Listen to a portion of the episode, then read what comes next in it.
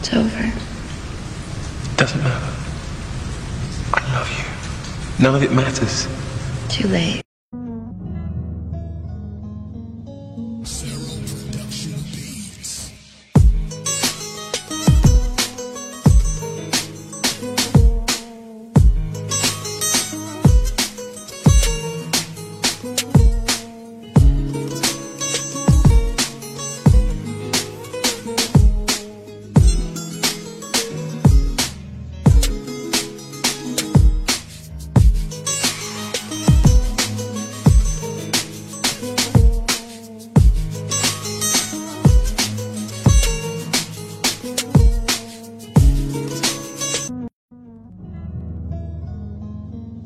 Sarah.